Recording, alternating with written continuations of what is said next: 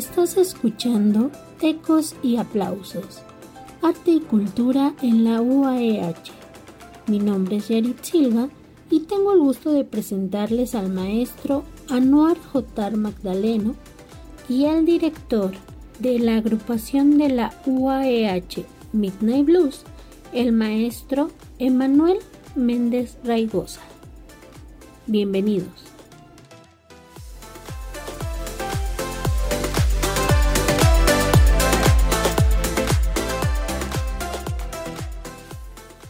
Tenemos el día de hoy la gran oportunidad, el gusto y el privilegio de saludar y poder platicar al maestro, poder platicar con el maestro Emanuel Roberto Méndez Raigosa. Él, amigas y amigos nuestros, realizó estudios desde el año 1995, tomando clases particulares de piano y armonía de jazz con el maestro Jesús Verdín Mena. Ha tomado clases también particulares de canto con la maestra Kina Betancourt, esto en el estado de Guanajuato.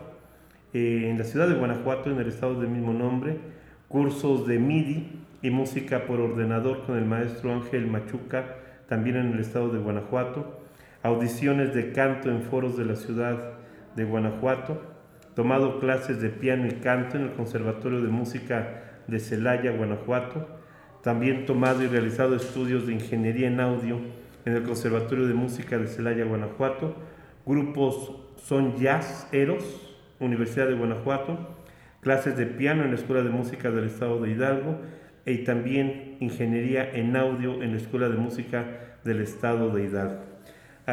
formación principalmente autodidacta, cursos en línea con el organista Tony Mónaco. Dentro de sus proyectos de trabajo destacan el pianista acompañante de alumnos de canto de la maestra Aquina Betancourt, miembro del coro del Conservatorio de Celaya, Guanajuato, pianista del grupo Son Jazz Eros, Universidad de Guanajuato, miembro del grupo de Blues Jazz Rock 96 grados en Pachuca, Hidalgo, difusión cultural de la Universidad Autónoma del Estado de Hidalgo, el ensamble de jazz, y el proyecto Cántaros de Barro con Mario Collier y, la, y en la Universidad de Guanajuato. Actualmente es director musical del grupo de jazz Midnight Blues, de la Universidad Autónoma del Estado de Hidalgo, director y arreglista del ensamble folclórico de la Escuela de Música del Estado de Hidalgo, con presentaciones internacionales en el Museo de Arqueología y Antropología de la Universidad de Pensilvania, eh, Filadelfia, también la tercera Semana Mexicana en Filadelfia y el Festival Internacional de Folclore en Billingham, en Reino Unido. Arreglista y productor musical de discografías, entre ellas la producción de cantautor brasileño Gauer Carrasco, la producción del cantautor Jaime Flores, la producción del disco El Mago Sinfónico, presentado en el marco de la vigésimo novena Feria Universitaria de Libros de la Autónoma del Estado de Hidalgo, productor y arreglista de cantautor Carlos Arroyo, del cantante Simón Vivanco, del trío Los Príncipes, rica orquesta, Eduardo Platas, entre muchos artistas hidalguenses, director musical y arreglista del homenaje a José José, espectáculo producido por la Universidad Autónoma del Estado de Hidalgo. Mi querido maestro, con el gusto de saludarte, gracias por estar con nosotros, bienvenido. Gracias por la invitación a, estas charlas. Este, pues no, no, hago más que también agradecerte eh, esta esta plática que va a estar buena, bonita. Seguro. Va a estar rica y este y pues gracias a la audiencia, audiencia, perdón, bienvenidos y pues vamos a indagar un poquito en esto. Esa, esa es la idea, indagar un poquito. Platícanos, ¿nacido en dónde? Nací yo en el DF, nací yo en el DF, pero me considero yo guanajuatense porque me fui a bueno, mis padres fueron a, a vivir a Guanajuato, en este caso mi madre. ¿Qué edad tenías cuando te, te, te, Estaba terminando yo la primaria, estaba terminando la primaria y eh, llegamos a vivir a Guanajuato Capital, Guanajuato Capital. Ajá. Entonces... Eh, ¿Eso fue más o menos por qué año? 1990, mm. una cosa así. Déjame, eh, déjame ver exactamente, no, un poquito, sí, finales de los 80. Finales de los 80.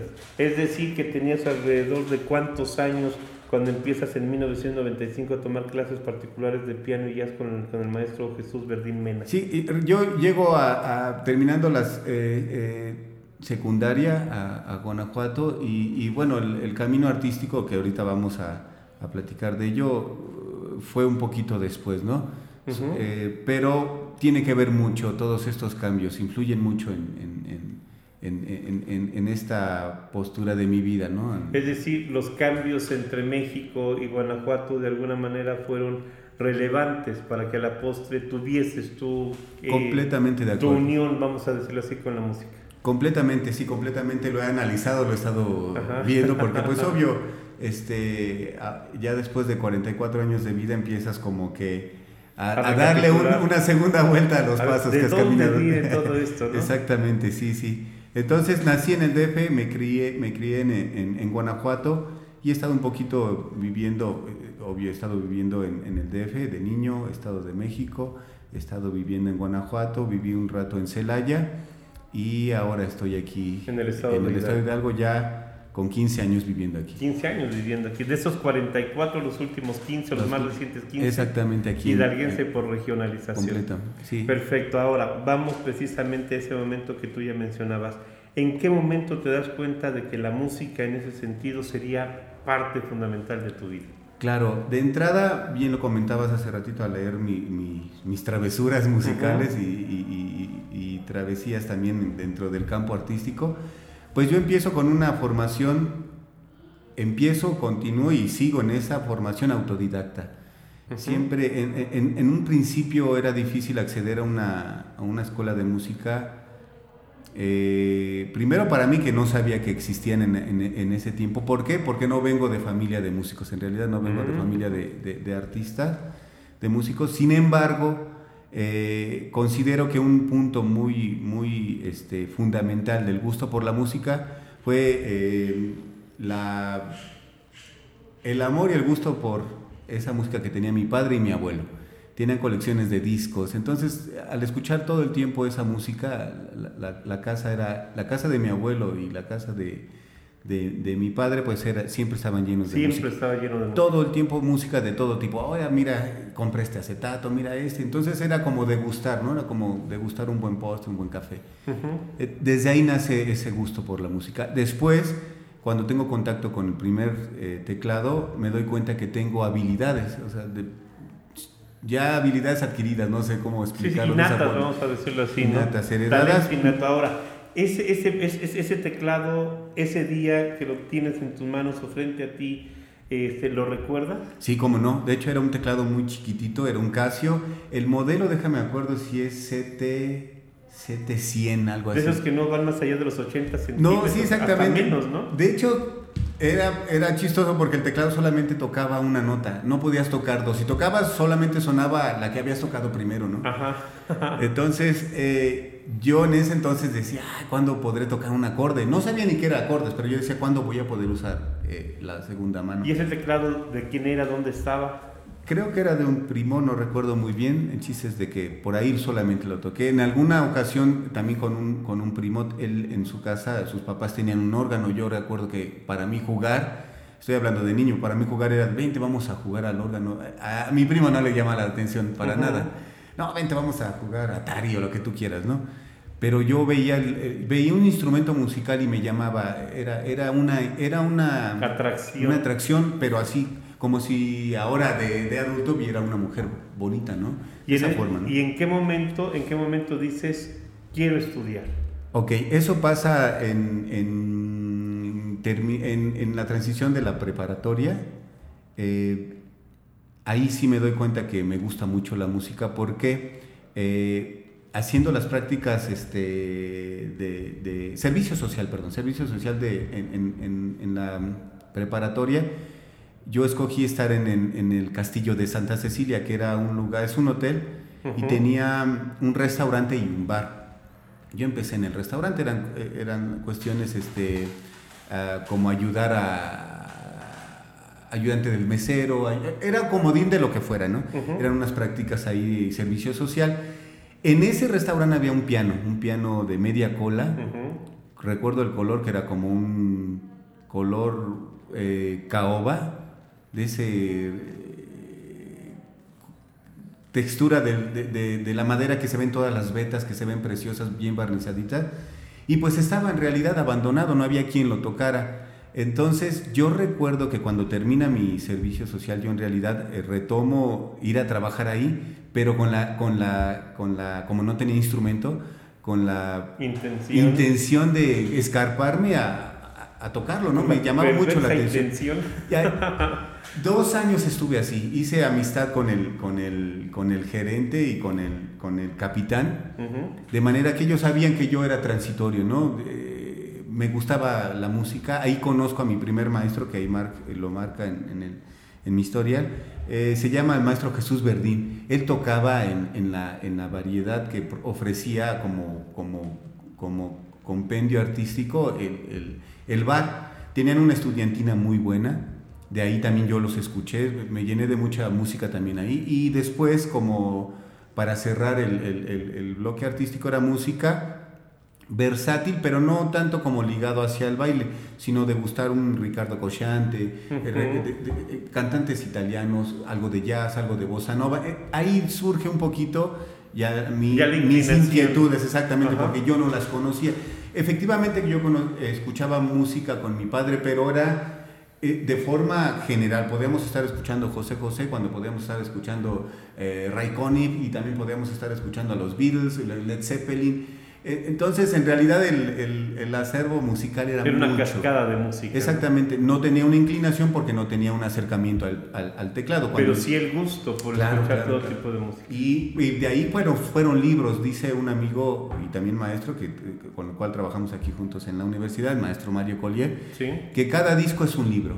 Y efectivamente, cada disco para mí ha sido un libro de estar tomando, de estar imitando, de estar eh, tomando eh, este, referencias de otros músicos, obvio, vuelves un lenguaje, al principio a lo mejor de forma autodidacta es como aprender a hablar una, un, un, idioma. Una lengua, sí. Exactamente, repite papá, papá, y al principio le estás dando la énfasis que te están diciendo cómo lo digas, pero después encuentras tu propia voz. Creo que ese es el camino que, que yo he estado buscando. Encontrar tu propia voz musical. Sí, es, es difícil al principio, como te digo, porque pues al principio no sabes qué hablas con el instrumento, después, después sí te das cuenta que, que hay una voz ahí que, que, está dando tu esencia y que la puedes marcar en el instrumento. Y esto es mi camino hasta ahorita. Y estamos hablando desde 1995 a la fecha en un permanente aprendizaje, conocimiento y reconocimiento de otras voces, encontrando, encontrando la tuya. Nunca ha habido pausa, exactamente. No he tenido una pausa hasta ahorita de mi, de mi trayectoria musical. Eh, reconociendo por supuesto a este primer maestro Jesús Verdín Mena esta formación en cuanto al gusto y el disfrute de la música de tu padre y de tu abuelo que inconscientemente lo estaban haciendo. ¿Cuáles consideras? Entiendo yo que todos y cada uno de los maestros con los que has estado, tú los has buscado. Claro. Es decir, tú has querido ir con ellos directamente. Entiendo yo que son una gran influencia en tu vida artística además de quienes hemos hecho mención, hay algunas otras figuras artísticas quizá que tú admires, que hayan sido inspiradoras para ti. Dentro del gremio musical, sí, por supuesto. He tenido como evoluciones de estar este, eh, escudriñando a los músicos, ¿no? En su primera faceta, cuando uno es joven, eh, yo, yo buscaba mucho el virtuosismo, lo sigo buscando como modo de ejercicio, ejercicio, como ir al gimnasio. Entrenamiento. Exactamente, entrenamiento. Entonces yo buscaba mucho la música de Chicorea, de Bob James, en el feeling, lo que se trata, buscaba mucho a lo que, lo, lo que era el trabajo de Eric Clapton, de Carlos Santana, fueron como siempre fueron figuras retro. Siempre me llamó mucho y ahora lo entiendo porque lo escuchaba de alguna forma con mi abuelo y con mi padre. Entonces fueron referencias que después marcaron ya mi, mi situación y mi perfil musical dentro de, de, la, de la, música. Perfectamente. Ahora, eh, ha, habido, ha habido seguramente momentos inolvidables en, en, tu desarrollo, en tu, carrera, en tu carrera artística, momentos que han marcado precisamente la vida misma por felices o por tristes o simple sencillamente por espectaculares, por impactantes. ¿Cuáles recordarías tú que digas, ah, esto está muy íntimamente ligado a mi pasado y por supuesto a mi presente. Claro, claro. Eh, desde siempre, eh, y añadiendo lo que veníamos hablando de, personas que, que, admira uno, siempre yo continué con el, con el gusto de mi padre y mi abuelo, ahora no con, con acetatos, que sí tengo una colección muy pequeña, pero este, continué con los discos y, y principalmente con los videos.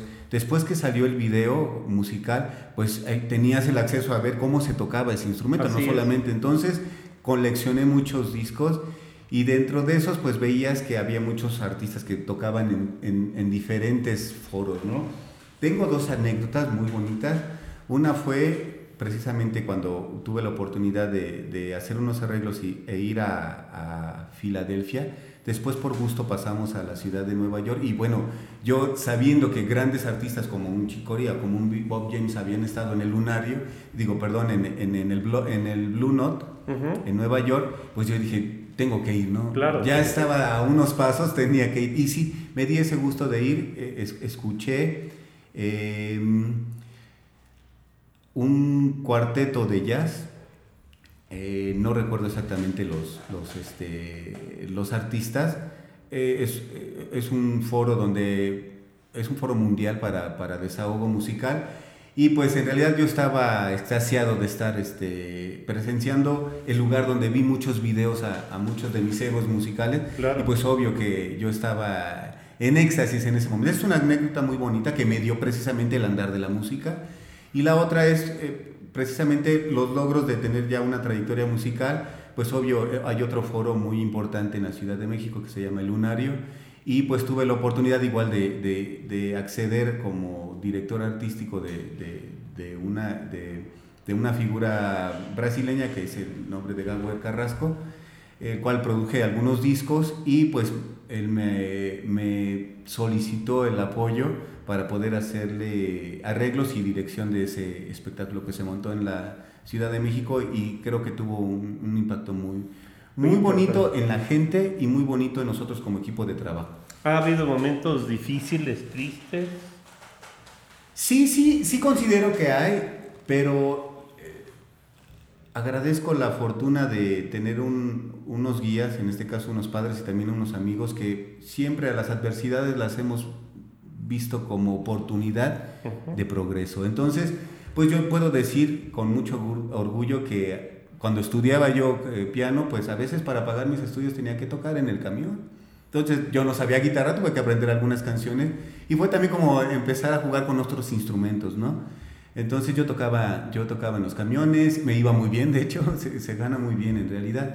Pero obvio, el desfogue es otro, ¿no? No, no solamente quedarse con, con, con la parte tan cómoda de decir ya me gané tanto dinero y, y ya no hago nada, ¿no? En realidad el desfogue no era ese, sino fue solamente un pretexto para seguir evolucionando. herramienta. Una herramienta para evolucionar, pero a lo que voy es, no considero que sean tristes el llegar a veces a un lugar y no tener, yo rentaba mi cuarto, yo vivía solo en realidad, a los 16, 17 años ya vivía yo solo en- en- y ya me pagaba pues mis estudios, mi comida. todo. No, no fue porque me haya salido de, de la casa, mi madre siempre me apoyó, mi padre también.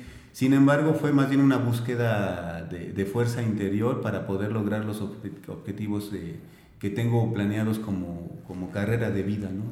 Me acabas de decir, maestro, eh, el maestro Emanuel Roberto Méndez Raigosa, me acabas de decir que más bien los obstáculos tú los has visto, al igual que tu familia, como momentos de oportunidad. Pero hay algunas, algunos momentos eh, de oportunidad que cuesta mucho más trabajo Claro que sí. enfrentarlos y sobre todo superarlos. Para mí siguen siendo obstáculos. Sí, has claro. tenido que vencer cuántos, cómo, de qué manera para seguir haciendo lo que haces. El más impactante que, que pudo haber sido lo mismo, regreso a cuando yo estudiaba, eh, eh, yo rentaba un pequeño cuarto que compartíamos y recuerdo que tenía algunas cosas, recuerdos de mi padre, recuerdos de, de mi- de mis familiares y pues los tenía como en un baúlcito que el cual desapareció. Eso fue una de las cosas precisamente referente a la música, porque yo obvio vivía ahí y, y- y, este, y mi energía estaba enfocada en seguir cultivando mi deseo por ser un, un- un pianista, ¿no? Por ser el pianista. Entonces, eh, son, son obstáculos que he tenido que vencer en el sentido de... de pérdida. Sí, de, de alguna forma como, como me rindo, me regreso, entonces obvio, obvio las circunstancias no lo dieron de esa forma, entonces igual estaba yo joven de pensamiento y joven también de, como físico, estaba hablando 17 años. Entonces, creo que son de ese tipo, tipo de, anécdotas las cuales han sido obstáculos. Lo demás, a lo mejor un poquito podemos hablar de... Uh, eh, menesteres que son, te digo, que, que se han cambiado la óptica, eh, se, se, ha cambiado la óptica de no verlos como, como obstáculos, sino más bien como oportunidades. Al menos lo considero de esa forma. ¿no? La, disyuntiva, la disyuntiva yo pienso que, que la gran mayoría de personas en el mundo conoce de una de otra forma es el ser o no ser. Sí, sí, sí. ¿no? Del Hamlet de William Shakespeare. Claro. Creo que en este caso por las circunstancias en las que tú nos platicas que se fue dando tu formación de vida y tu formación artística Ajá. también, era el permanecer o renunciar. Claro, ¿no? claro, claro. Y esos, o sea, finalmente son... son siempre había esa fuerza, ¿no? Eh, eh, siempre la fuerza, entiendo yo que al tener la oportunidad de platicar contigo, nunca renunciaste y siempre seguiste adelante. Así es. Pero cuántas veces, por ejemplo, como el caso de la pérdida de este baúl de la historia de, de tu pasado reciente, cuántas veces que tú recuerdes te enfrentaste frente a ti mismo y decirte, bueno, ¿qué hacemos? ¿Nos quedamos o le damos para atrás? Claro, uno de ellos, otra más, sería cuando llego yo aquí a Pachuca. Cuando yo llego a Pachuca, literalmente como en las películas, no solamente Ajá, con, mi tu palito y mi, y mi pañuel sí, calzando sí, sí. lo que pueda yo. Así casi llegué, llegué ya mi hijo, Emanuel, tenía año y medio.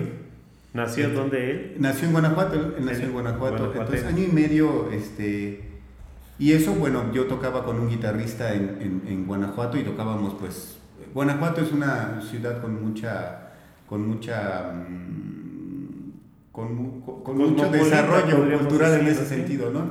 Y mucha propuesta artística. Entonces, pues era muy fácil estar tocando que en, que en este lugar, que en este por acá, en la misma calle. Entonces yo ya estaba muy acostumbrado a estar tocando en, música, música callejera. A encontrarte el sustento artístico y el sustento orgánico también, ¿no? Exactamente. Entonces yo llego aquí principalmente a probar algo de suerte. Creo que esa suerte se convirtió en bendición porque hoy cuento con amistades y creo que te considero una de ellas. Gracias, maestro. Con, con personajes que han, que han involucrado, se han involucrado en mi crecimiento personal y que los llevo pues en mi enseñanza particular, ¿no? Entonces, eh, de alguna forma, esas, si quieres, son, han sido los dos pilares que han uh -huh. un poquito movido el... el Ese transitar, exactamente. De, tener que dejar raíces, pero levantar el vuelo. Claro, ¿no? claro, claro. Bien, eh, ¿cómo es tu proceso creativo?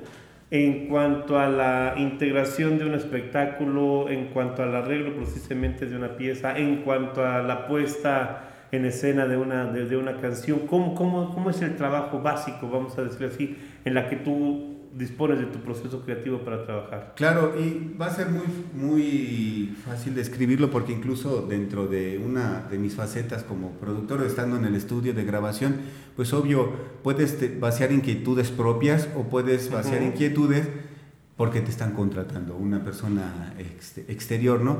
En ese sentido siempre siempre enfoco las energías. ¿Cómo se enfocan las energías? En mi caso, hablo en mi punto particular, pues es eh, tener bien la dirección de hacia dónde se lleva eh, lo, que se está, lo que se está gestionando, ¿no? Es decir, si tiene que ser algo popular, pues efectivamente tiene que tener con un gusto que lleve hacia ese alcance popular que, piden las grandes masas, ¿no? Que son pues líneas sencillas, hablando de la música, ¿no? Líneas sencillas, líneas bonitas, líneas acogedoras de eh, musicales que te permiten eh, llevar una actividad fuera de lo cultural, pero estar escuchando esa música, ¿no? E, eso puede ser un enfoque, ¿no? Entonces, desde ahí, ya el, el, el, direccionar esas energías y el enfoque creativo va directamente pensando en ese. Cuando yo pienso en mi música, en realidad la pienso un poquito más hacia adentro, o sea, no, no pienso hacia afuera, no pienso en, no por una falta de respeto si el público le va a gustar, sino al, al final de cuentas, tú lo sabes, eh, un artista, la voz debe de ser propia, debe de ser sincera y debe de ser auténtica. Si no, sería lo que yo te decía, yo empecé copiando. Entonces, si yo llego ahorita y toco España, España de Chicorea, pues me va a decir, sí, muy buen, está muy bien y, el, tema lo puedes desarrollar excelentemente o no, dependiendo de la perspectiva. pero al final de cuentas es la voz de alguien más, ¿no? Con tu interpretación. Entonces, en, el, procedimiento creativo eh, mío, pues en realidad lo llevo hacia una introspección, ¿no? De mis gustos musicales, qué me gustaría desarrollar, estas armonías. Entonces voy, busco algún pretexto. Tengo composiciones que han sido, por ejemplo, eh, fuentes eh, de inspiración, como, bueno, pues mi esposa, mi hijo, eh, mi familia puede ser, eh, tengo también composiciones referentes a lo que amo hacer, que es la música. Entonces, dependiendo el, el, contexto de lo que yo vivo, a lo mejor desde ahí viene eh, el, cómo direccionar esas energías para lograr algo. tengo un, un disco, un disco de composiciones em, propias, ya más o menos como cinco años que tuve la oportunidad de, presentarlo, donde volgo un poquito las inquietudes de, todos los maestros que tuve, ¿no? Poquito cómo suena Chicorea, bueno, vamos a, tratar de su voz, pero ya desde mi composición y ya desde un flujo de perspectiva diferente a, a, lo que está haciendo él, sino simplemente más bien como añadiendo ese, e, e, ese toque personal. Ese feeling personal, ¿no? que podríamos decir que viene a ser el, toque personal, que viene a ser el estilo propio. Exactamente. ¿no? Bien, eso, eso en cuanto al proceso creativo. Si te preguntaras a ti mismo frente al espejo, ¿qué piensas de ti como persona? ¿Qué te dirías a ti mismo? Sí, a lo largo he tenido la fortuna de, como te digo, de tener guías, no solamente musicales, sino de vida, siempre mayores que yo. He tenido amigos desde, yo tenía amigos a los 17 que tenían pues 70, 80 años y, amigos no solamente de conocidos, sino de platicarnos experiencias, de, de, hablarnos como si fuéramos de la misma edad, ¿no? De intimar, vaya. Exactamente. Lo considero desde mi padre, que mi padre hablaba conmigo cuando yo era niño, lo considero desde, el, desde mis primeros guías que hablaba cosas de la vida, no solamente, oye, lávate los dientes, ¿no? Un consejo este, tan, tan mundano de la vida como de ser padre, pero sí más, más profundo. ¿no? A mi padre le gustaba mucho de la filosofía y de, y de la lectura, cosa que a mí a lo mejor no se me dio o no de esa forma. Y entonces... Eh, pero sí abrevaste de sí, claro, claro. claro. Eh, entonces eh, él platicaba mucho con él. Entonces considero que desde ahí empieza a haber mucha, mucha este, influencia en mi vida y considero que al final, pues, yo me veo en el espejo, considero que todas esas enseñanzas me han, logrado ser una persona equilibrada en mis fuerzas interiores, de manera que puede, puede desarrollarse en un ambiente equilibrado desde mis tres ejes que considero, ¿no? que sería el personal, que, se, que sería también el familiar y que sería el profesional. ¿no? Siempre he visto ese triángulo en mi vida, siempre he tratado de equilibrar esas fuerzas en todo. Es decir, mi, mi trabajo gira en torno a mi familia y viceversa. De manera que he tenido la oportunidad, bueno, de, a lo mejor de estar de gira con algún otro personaje artístico, el cual no me ha llamado tanto la atención porque desvincula ese equilibrio que quiero lograr en mi vida. Entonces, de alguna forma eso considero, yo me veo en, el espejo como una persona algo equilibrado en ese sentido, ¿no? Y en el ámbito pues artístico, ¿qué piensas? ¿Qué piensas de ti mismo como artista? Como artista, efectivamente, es la cascada que te estoy diciendo. Está involucrado toda mi, toda mi vivencia personal en, todos los sentidos. Y obvio, como artista solamente eh, busco el, el, poder tener la oportunidad de alzar la mano y, de, y hablar con el instrumento. Entonces creo que lo he logrado hasta ahorita eh, eh, en el sentido de poder expresar las inquietudes musicales que uno tiene. Ha sido eh, magnífico tener el respaldo de una casa de estudios como la en la que estamos. es magnífico, yo lo considero una de, uno de mis pilares muy, muy fuertes para el desarrollo personal y artístico. Ahí va yo precisamente. ¿Qué significa para ti ser parte de los creadores artísticos? en este momento de la Universidad Autónoma del Estado de Hidalgo? Pues de entrada es un privilegio, como te digo, es, es un privilegio eh, estar en, en, esta camada, en esta camada generacional de, de artistas. Pues obvio, eh, convivir con, con, los demás artistas, con los demás compañeros, conlleva siempre una evolución. Eh, esa evolución, e incluso, yéndonos un poquito más, más este, controversiales, hasta una involución provocaría un conocimiento, ¿no? Entonces creo que es un privilegio estar eh, rodeado de compañeros muy talentosos eh, para poder vaciar, vuelvo a lo mismo, lo que te decía al principio, vaciar las inquietudes este, artísticas, musicales que uno tiene, pues basadas con este compañerismo que, tenemos. De, alguna forma, siempre he estado agradecido con, la Universidad Autónoma del Estado de Hidalgo porque nos brinda las facilidades y aparte las oportunidades sin condicionamiento de, florecer como artista universitario. Entonces, claro. ¿Cómo quieres ser recordado?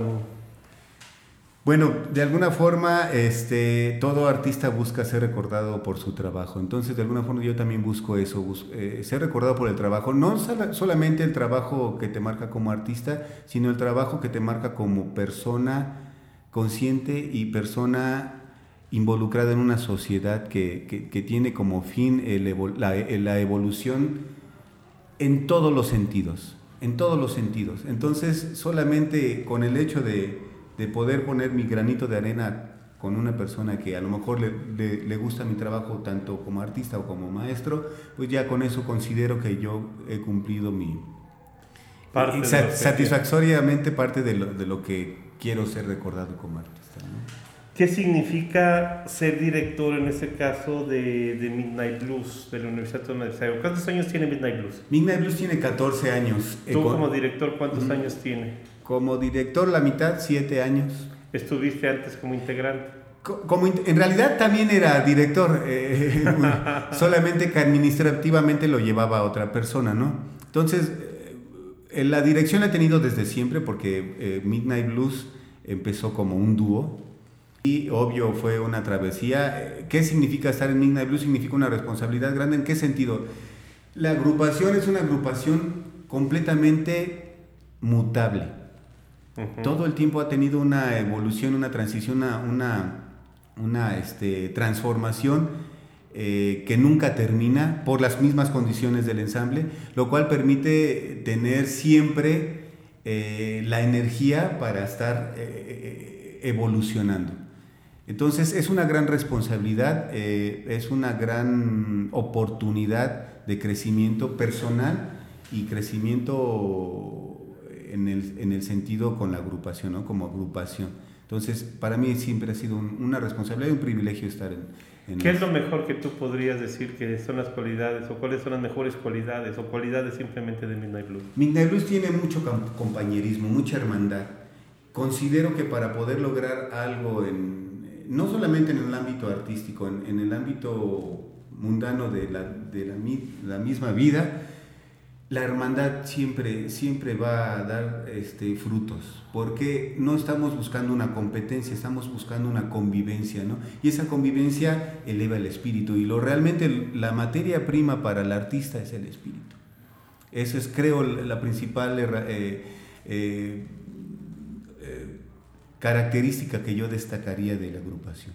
Perfectamente, pues esta es la primera, espero yo que de muchas prácticas que tengamos. Claro que sí. Esta, esta historia contada en este 2020 seguramente trascenderá en los próximos 5, 10, 15, 20 años en los archivos de la Universidad Autónoma del Estado de Hidalgo de su Dirección de Promoción Cultural. Algo que desees agregar, mi querido maestro, para concluir esta primera, espero yo, de muchas charlas que tengamos. Claro que sí, pues siempre el artista ha buscado esa, ese encajar en la, en la cultura que siempre, indirecta o directamente encajamos. Pero considero, por agregarlo, eh, que necesitamos mirar un poquito nuestras, nuestras raíces artísticas, nuestra evolución artística eh, como sociedad para precisamente provocar un cambio de concientización hacia que precisamente ahorita en, momentos de crisis, ¿qué es lo que puede, qué es lo que puede agregarle ese, ese saborcito a, nuestro andar cotidiano? El espíritu. ¿Y el espíritu cómo se encuentra? Mirando hacia nosotros, hacia adentro de nosotros. ¿Y cómo lo encontramos? Con los artistas. Los artistas tenemos más esa, esa involución o más bien esa, esa, esa mirada hacia adentro que permite sacar nuestra. Entonces, considero que cuando vean un artista, en la índola, en, la, en, las, en las circunstancias que, que, que se presente, considero voltear solamente a ver. No con los ojos, que, eh, con los, dos ojos que tenemos.